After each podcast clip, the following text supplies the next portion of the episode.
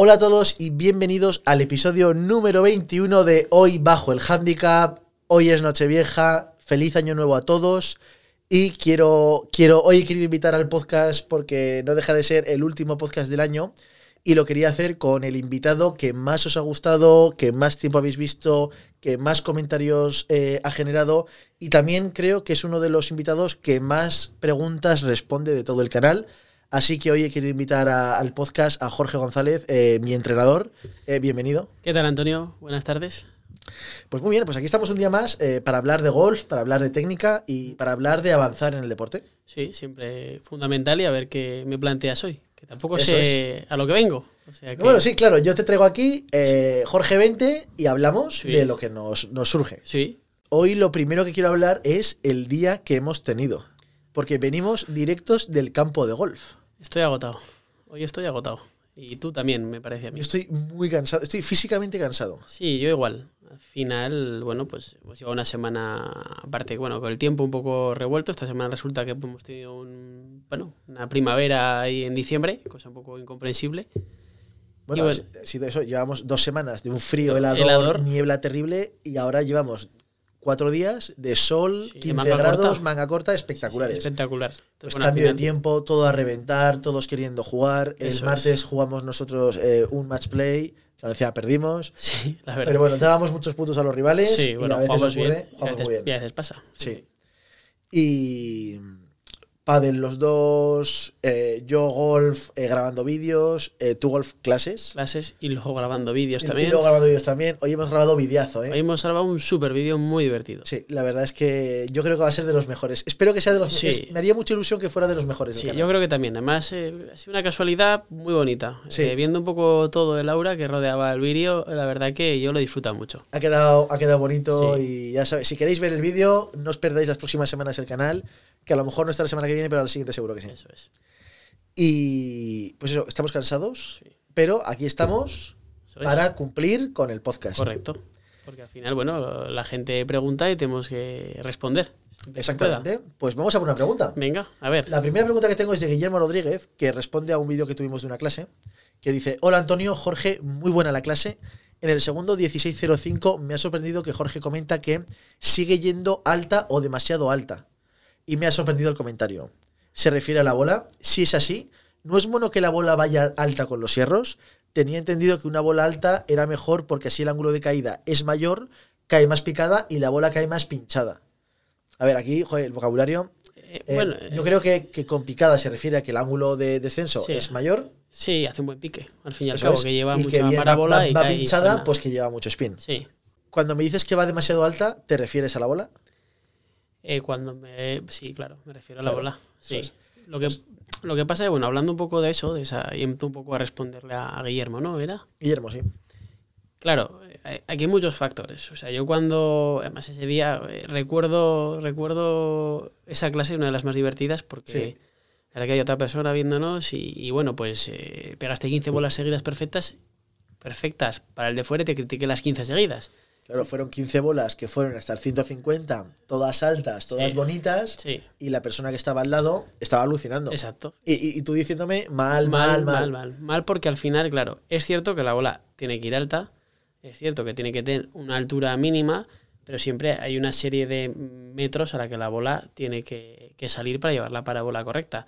Entonces, claro, al final, una bola que sale excesivamente alta, al final tampoco lleva la suficiente No es profundidad. una trayectoria óptima. No ¿no? es una trayectoria óptima. Entonces, claro, como al final yo lo que me quejo de tus bolas en tus clases, y es por lo que es que a veces, por un gesto técnico que haces, no consigues generar una posición correcta del palo en el impacto, lo que genera demasiado ángulo de ataque cuando pegas a la bola, y entonces la bola te sale demasiado alta, no con los metros correctos. De hecho, yo siempre te digo que no entiendo, bueno, sí que lo entiendo, pero que, que no me gusta ver que te saco yo mm, dos palos con los hierros, o tres palos incluso a veces, cuando de velocidad estamos parecidos. Y es porque al final, pues el ángulo de ataque que generas con los hierros no es el óptimo. ¿Vale? Entras en una posición débil que se llama. ¿Vale? El palo no entra de manera correcta, entonces la bola sale en exceso alta. Por eso, lo de la, la altura. ¿Qué metros, qué altura es la correcta? Depende Pues bueno, del palo. Depende del palo. ¿Vale? Pero hay un montón de, bueno, pues aparatos y tal que tú tienes una altura óptima y es la que tienes que, ir buscando, evidentemente. Claro, niños, pues por ejemplo, el tema de la altura, pues obviamente al principio no tienen potencia, por tanto, bueno, poco a poco van sacando altura, pero al principio la bola sea más baja, como, como es normal. Entonces, bueno, no sé si he respondido a la pregunta. Al final, lo que quiero decir es que la bola muy baja es mala, pero la, bola, la bola muy Muy alta alta también también, es es mala, porque claro. no es, no- uno no se mueve en unos parámetros óptimos de, Correcto. de- de golf y Eso es. Eso es. Lo que pasa es que aquí hay una pregunta. es muy interesante. Es muy interesante, lo que pasa es que voy a desarrollarla mucho más, porque hablar, ya he, he tocado un poco pues ángulos de ataque, posición correcta en el impacto. pero es una pregunta muy física al Eh, final. sí, correcto, es una pregunta física. Sí. Sí, sí. Pero es verdad que la gente que empieza le cuesta, le cuesta mucho levantar la bola o cuando ve bolas muy altas le impresiona. Ahí, ahí has tocado un tema, eh, joder, al final, eso es una de las cosas que yo, además lo voy a comentar, eh, con las personas iniciadas, no hay peor error que querer levantar la bola, ¿vale? ¿Por qué? Porque al final, cuando tú quieres levantar la bola, el jugador iniciado lo que busca es acucharar, levantar la bola con el palo y subirla. Y al final no nos olvidemos que a la bola hay que entrarle con un ángulo, ¿vale? Que de una manera, pero si intentas levantar la bola, al final le pegas al suelo, le pegas detrás. Por eso, cuando pones la bola en un tee, O la esterilla, filazos, o le pegas así. filazos, o le das al suelo, te llevas medio campo. En fin, ese concepto de levantar la bola, yo al final, eh, huyo, o sea, perdón, huyo un poco de él, o bastante, y al final lo que busco siempre es que el, que el alumno plantee golpear, bola suelo, y que a partir de ahí empiece a moverse. Porque si no, al final, eh, pues bueno, sacan chuletas, los impactos son malos, se frustran, de ahí que, por ejemplo, pues bueno, eh, sí, claro, pues la gente empieza con bolas encima de los tees, pero eso tiene sentido en la parte de que les gusta lo que, bueno, que se facilita, ¿no? El aprendizaje, la primera impresión que tienes del deporte. facilita eso la primera impresión. Es más, más fácil golpear la bola si está en un tee que si está en el suelo. Correcto, Y claro. en la primera clase golpear la bola es un problema. Exacto, exacto. Por eso se empieza desde un tee. Pero luego se busca cuanto antes bajarlo al suelo, la bola, porque no es la misma, la misma manera. Así que bueno, eso es lo que quería comentar también de ese tema de querer levantar la bola. que es un poco- Ya, hablando de clases, hablando de las primeras clases, Sí, eh, ¿qué duración crees que es la última en las clases? Porque he recibido preguntas con Sí. el vídeo de la primera clase de Jorge Casanova, sí. eh, de que cuánto duró la clase. Oye, ¿cuánto duró la primera clase de Jorge? Decís una hora de clase, que es como lo más normal o lo más estándar. Sí, Pero también hay mucha gente que da clases de media hora y eso puede estar bien. O, o en muchas escuelas infantiles vemos grupos eh, de niños de competición que dan dos, tres, o, no sé si hay sitios en los que se pueden dar más horas de clase en un día, por ejemplo. Bueno, a ver, depende siempre cómo lo estructures. Claro, al final eh, hay sitios en los que se dan más de dos, tres horas de clase, pero claro, meten dentro de las. Se trabaja mucho por estaciones, por circuitos, y dentro de las cuatro horas, pues están una hora de físico, una hora de juego corto, una hora de juego largo y una hora de pad. Pero bueno, eso realmente en pocos sitios se, se hace tanta, tanta duración. Al final, una clase estándar particular en grupos, digamos, suelen ser de una hora. Yo, por ejemplo, las clases de media hora, al final hay gente eh, que por es poco conocer el perfil de la, de la persona. Yo creo que las clases de media hora, a mí, a mí particularmente, se me quedan cortas con profesor. Yo no doy clases de media hora. Pero, pero mira, y esto no lo sé, seguro que tienes algún alumno que físicamente la hora se le hace larga. Correcto, yo tengo alumnos que me dan clases de medias horas porque físicamente se le hace largo, porque es un perfil de, de persona, de jugador, que con media hora es más de, de que le digas un tip, una ayuda a algo que él viene, vengo con un problema, solucionamelo, lo entreno y quedamos media hora la semana que viene. Al final también hay, hay gente que, que va más en tengo un problema, solucionalo o quiero Trabájame tener, el trabájame el swing y quiero tener un buen swing, un buen concepto, un buen, que, que todo es válido al fin y al cabo. Entonces, eh, bueno, eh, yo creo que el, perfil de la clase de media hora es para la persona que va con un problema y solucionamelo. Porque hay gente que va media hora, pero va muchas medias horas, con lo cual, al final, si vas tres medias horas en una semana, pues eso también es- está bien, porque en el cómputo global pues es hora y media.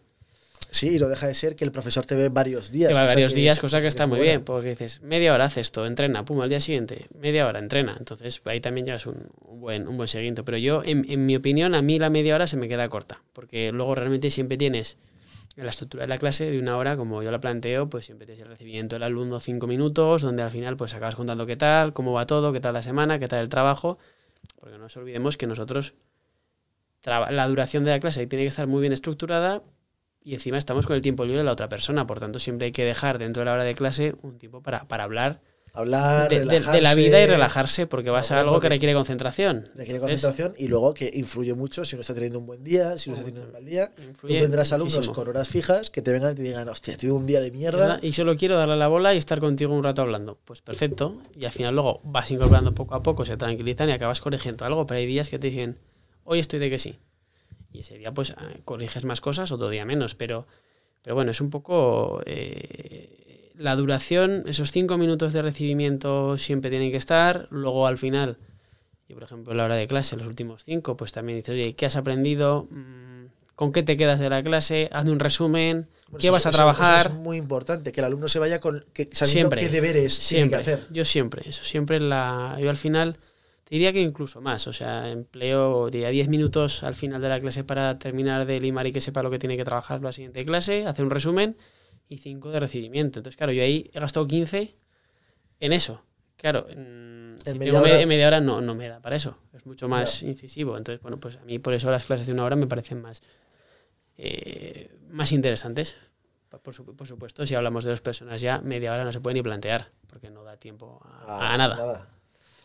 Otra pregunta, eh, co- con esto de las clases cortas o lo de verte Sí. muchas veces por semana, Sí, tú eres de los que eh, durante... Claro, tú estás todo el día en el campo de golf Sí, con muchos alumnos. sí, Pero claro, muchos de esos alumnos, eh, otros días o ese mismo día, pues entrenan ellos solos, Sí. eh, se van a jugar al campo, se dan unas bolas para calentar para salir al campo. sí. ¿Eres del- ¿Te fijas en tus alumnos cuando no estás en clase y si les ves errores, eh, te acercas y les corriges? ¿No sueles hacerlo? ¿Prefieres que jueguen ellos, se equivoquen y luego corregirles? Como, supongo que dependerá. Bueno, depende, pero al final siempre luego algunos me dicen que, que se me esconden, ¿no? Para que no les diga algo en el campo de prácticas cuando estoy dando otra clase y los miro así, cabeceo un poco diciendo, ahí le has dado mal porque me da para, Para pues, verlo a ambos, ¿no? A los dos. Entonces, eh, yo me gusta observar, pero si estoy cerca del alumno y veo que ha fallado un golpe y me mira, eh, le echo una mano y, y si no, pues también. O sea, me gusta, aunque no esté en la clase, pues siempre viene bien una ayuda o te preguntan, oye Jorge, ¿qué he hecho? Bueno, acuérdate que tenías que hacer No, esto que trabajamos. Bueno, en uno, en un vídeo del canal hace, Sí. hace dos o tres semanas, Sí. eh, yo me fui al campo de prácticas intentando entrenar una única cosa, que encima lo digo en el vídeo, voy a entrenar esto para Sí. lo, que, lo que sea. Y, y llegaste tú.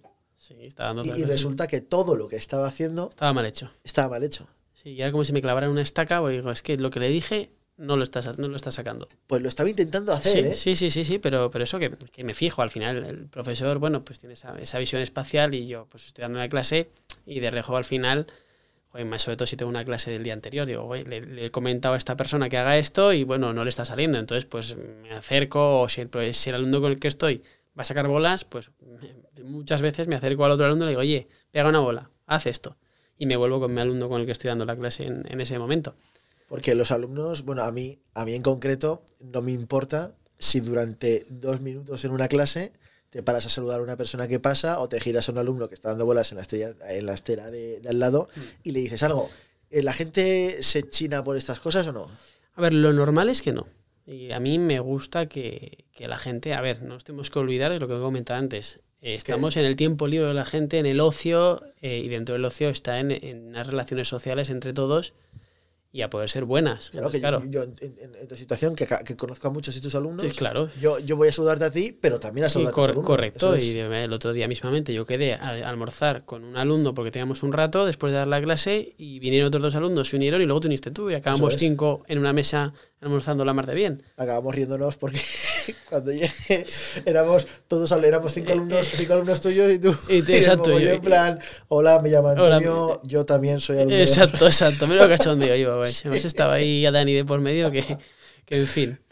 en fin pero está es está muy bien y es que está es que yo creo que lo disfrutamos mucho y también otra cosa que voy a decir a mí me pasa yo al final por el canal de YouTube por mi trabajo en el club eh, porque llevo muchos años y conozco a mucha gente y a, a ti más de lo mismo claro nos juntamos dos personas a las que el 90% del club se para a saludar Sí, cuando queremos dar clase y cuando queremos dar una clase de verdad nos cuesta un montón sí. en dos ocasiones me ha tocado decir a personas que venían a saludar o que se quedaran a mirar, que por favor se fueran. Sí, sí, sí. Es un poco violento y yo creo que no les, no les siento mal a ninguna de ellas. No, me dicen las cosas con educación, pero bueno, la gente, pues lógicamente nos saluda. Y- pero hay que ser consciente también que tú estás en tu hora de clase y en ese rato que quieres estar concentrado. exactamente. Y es una cosa que, joder, es, es muy violento, pero yo creo que es la gente lo entiende. Sí. Y si no, lo que, lo que hicimos en la última clase es nos fuimos a la A última esterilla del campo de prácticas. Es otra buena opción. Que por cierto, me encanta. Me encantó, me encantó irme ahí. Se está muy Sí, a gusto. sí, está ahí muy bien. final, sí. Y a ver, a mí, a mí eso me pasa también cuando yo me pongo a entrenar. Yo siempre he dicho que cuando pego bolas, me pongo los cascos y me voy siempre a esterillas lo más que estén en las, en las esquinas, porque la gente te viene, te habla, te cuenta. Entonces, claro, cuesta, cuesta mucho ponerte a, a entrenar en un sitio donde conoces a todo el mundo, porque todo el mundo te viene a es preguntar. Y ya si trabajas ahí, como en nuestro caso, pues oye Antonio, he visto esto, oye Antonio, he visto lo otro, ya es encima te, te desconcentran algunos, con lo cual, pues bueno, no es, no es sencillo. Pero bueno, eso es un poco la, el tema de las clases, la duración, la dinámica. Yo al final, no soy ese profesor de, estamos en la clase una hora, a ver, no nos olvidemos que, que- que tampoco estamos aquí mm, en la mili, o sea que... Pero- y que poca gente físicamente es capaz, es capaz de estarse una hora solo dando bolas. Al final Sí, tiene que haber momentos de, aunque sea un minuto, Sí, de de- salir de la esterilla, dar cuatro pasos y volver. Sí, aparte yo tiendo, el otro día me decían que soy bastante, soy muy exigente en cada bola, yo exijo mucho, de hecho lo hemos contado alguna vez, que, que tú alguna vez media hora de clase es más que suficiente. No, no, yo, yo he habido clases que acabado media hora pensando que llevábamos una hora diciendo, ya vale. Exacto, exacto. Yo soy de levantar poco el pie. Yo estoy muy encima, estamos corrigiendo, estamos trabajando. Pero bueno, también hay veces que la mente necesita hablar de otras cosas. Eso es. Bueno, y ahora pues eh, vamos a terminar, quedan unos 10 minutos, algo Vale. más de 10 minutos. Perfecto. Vamos a terminar con una pregunta que cuando te la he, te la he enseñado antes Sí, y me has dicho, a ver, para responder eso podemos estar 5 minutos, 2 horas o 15 días. sí, la verdad que... Pero bueno, esta pregunta me la han hecho por email. Si me queréis poner un email, me podéis poner un email a antoniosolit de YouTube, arroba, arroba gmail.com. Y la pregunta dice así. eh, buenas, Antonio. te eh, la pregunta es de Pablo Artero. Y me dice, Ah. ¿Pablo lo ha hecho? Pablo Artero San Román. Ah, ¿Le conoces? claro, de la Peñaza. Pablo, ah, es Artero. Es ah, Pablo el, el- el hijo de Fefo. Ah, ostras. Claro, y de María, No hermano, el hermano de María. Joder, Pablo, eh, no, no sabía, no sabía que eras tú. Eh, con Pablo, podríamos grabar un vídeo. Exacto, y estamos respondiendo a un handicap 8 de aquí de, ¿Handicap de- 8? de Aragón. Sí, sí, hombre, Pablo juega muy bien. Qué bueno, Pablo. Pues, joder, y- Conozco desde que saberlo. tiene, vamos, desde que tiene 8 años. O sea que Qué bueno, pues Pablo, muchas gracias por preguntar y muchas gracias por seguir, por seguir el, el canal, de verdad. Y si quieres jugar, jugamos. Yo encantado. Bueno, pregunta Pablo. Buenas, Antonio, te planteo una pregunta, eh, la cual me ha surgido viendo el último podcast. ¿La potencia del swing se basa más o tiene más importancia la condición física o la técnica? Muchas gracias. Buah. Al final, encima. claro, es que antes yo no sabía que la persona que había hecho la pregunta era Pablo. Porque, Claro, es que a Pablo. cambiado el planteamiento, ¿no? eh, no, bueno, eh, claro, es que a Pablo lo conozco hace muchos años. Eh, incluso le llevó la preparación física en, en algún momento de su. O sea, en- cuando yo ahí estaba con alguna escuela y tal, en el tema de la preparación física es más especializada en golf, pues me tocó estar con Pablo. Entonces, claro, eh, yo creo Ah, que bueno, hay pregunta hay- hay trampa, claro, ahí, claro, hay Claro, miga, claro. claro, hay mucho que rascar. Entonces, claro, ahí Pablo hace una pregunta un poco trampa, que bueno, yo creo que él más o menos por su nivel eh, controla, ¿no? Pero bueno, voy a intentar darle mi aportación y que espero que nos diga de... No, pero no pienses en Pablo que a lo no, mejor- no, no, no. Lo voy a pensar de manera en- general. eso es. Lo voy a hablar de manera general, pero bueno, que, que esto ya un día grabaremos con él, lo haremos algo porque si le gustan estas cosas, que sé que sí. Pues bueno, a ver, el tema de la potencia en golf, eh, que es un poco la, la pregunta, condición física, condición técnica, ambas van de la mano. O sea, es imposible pegarle fuerte si físicamente hoy en día, hoy en día la mayoría de los jugadores del Tour son atletas. Todos los que están en los 20 primeros del ranking mundial Ahora todos. todos son atletas. Pocos ves que estén, porque no nos olvidemos, aunque veas, yo qué sé, Matsuyama. No. Que le puedan sobrar algún kilo a Matsuyama. O sea, no te vayas a está- Matsuyama. Vete a casa, John Ram. Exacto, uno John Ram, número uno del mundo. A ver, que nadie se olvide que aunque yo le vea stripa porque con su, su constitución o le guste comer de una determinada manera, John hace gimnasio todos los días, está como un animal Es, es, Es un atleta, exacto, es un animal físicamente, al igual que Jiménez, que la gente le hace mucha gracia el tema del puro, el tema del vino vino. y la barriga, pero luego lo ves hacer ejercicios de estiramientos y nadie llega, o sea, tiene una movilidad impresionante, ¿vale? Con lo cual, eh, es importantísimo. Entonces, la potencia, ambas cosas van de la mano, la técnica y la condición física. Si se trabaja bien la condición física desde una edad temprana, ¿vale? Voy a empezar por esa parte. Eh, al final es muy importante el trabajo de fuerza y fuerza-potencia. Al final no nos olvidemos que, por ejemplo, con el driver tú al final generas 14 impactos, 14 drivers, Dios quiera, si no has pegado ninguna fuera de límites, en una vuelta a máxima intensidad. Entonces, claro, ahí el jugador se exige mucho físicamente. Si tú no has desarrollado un entrenamiento físico durante muchos años para, para bueno, pues aguantar es- esos esfuerzos, pues lógicamente no eres eficiente en, el golpeo. Entonces, pues bueno, eh, siempre tiene que haber un trabajo de, de lo que es eh, fuerza, de entrenamiento, de cómo se mueven las cargas de entrenamiento del gimnasio, de cómo se hacen saltos que mejoran los saltos verticales, la fuerza vertical. Ah, Hoy en día se trabaja mucho con, con la aplicación de fuerzas, ¿no? La aplicación que el jugador hace sobre el suelo para generar potencia. Entonces, todo eso, que no me van a poner a desarrollarlo porque es muy largo y muy técnico, al final eh, el resumen es que, que la condición física hoy en día casi la ponen por encima de la técnica, según qué puntos, digamos un 60-40 casi. Pero ahí estás hablando completamente del mundo profesional, Sí, en, en lo, en- en el que se presupone un nivel técnico alto, alto, bueno, el más alto. claro, pero al final, en el mundo amateur en el mundo amateur, hay que Eh, darle un porcentaje mayor al, al, al- a la parte técnica. Claro, en el mundo amateur le damos un porcentaje mayor a la parte técnica, pero tampoco nos olvidemos que el amateur que te viene, que empieza a jugar y está fuerte, y está delgado, o está fuerte, o ha hecho mucho deporte, pues hombre, lo- lógicamente ese le va a pegar más fuerte que el que no ha hecho nunca nada, Obviamente, porque tiene su cuerpo entrenado. claro. O sea, he hecho deporte toda mi vida, pues es evidente que le va a pegar más fuerte. Me pasa a mí en el pádel. Pues, eh, pues si pego 112 millas que pego con el driver o un poco más, pues hombre, al pádel le pego fuerte, claro, porque estoy entrenado en, en sacar esa potencia. Entonces, bueno, evidentemente todo lo que hablo es del mundo profesional, pero hacia el amateur sí que prima más un poco esa parte técnica, por supuesto, pero es muy importante la parte física, más enfocada a la salud. ¿Vale? Pero bueno, eh, importante al fin y al cabo es, es. Y luego la parte técnica también. O sea, la parte técnica la, para sacar potencia es fundamental. Si no hay unos buenos movimientos que sean eficientes. Eh, que sepas cómo se mueve el cuerpo, cómo se coge el palo, cómo se acelera la cabeza del palo, cómo tengo que poner las manos para poder acelerar la cabeza del palo, cómo tengo que mover el cuerpo, cómo se hacen disociaciones de cuerpo, que es que una cosa va por un sitio y otra por otro, que no es tan fácil, ¿vale? Que parece muy fácil de mueve la cadera. Bueno, sí, bien, pero si no Pero sabes. hay gente sí. que no sabe mover la cadera sin mover los hombros. Exacto, por ejemplo. por ejemplo. Y eso tendríamos un mundo para hablar de las disociaciones o cosas que, que- que esa parte es muy complicada. Entonces, pues, pues bueno, también es muy importante, lógicamente, la parte técnica. Hay grandes jugadores que físicamente están, bueno, o jugadores amateurs que juegan muy bien y que físicamente están normales, por supuesto. Tienes a uno, a uno delante, Jorge. Bueno, sí, por ejemplo, por ejemplo. Yo físicamente soy una persona activa y todo lo que quieras, pero no Sí, tengo física- es- físicamente- ni mucho menos, ni soy ni soy súper alto, ni nada.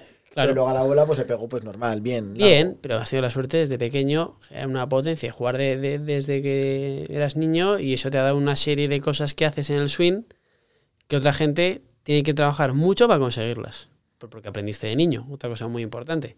Claro, Para la potencia, o sea, Pablo en este caso mm, le sobra potencia.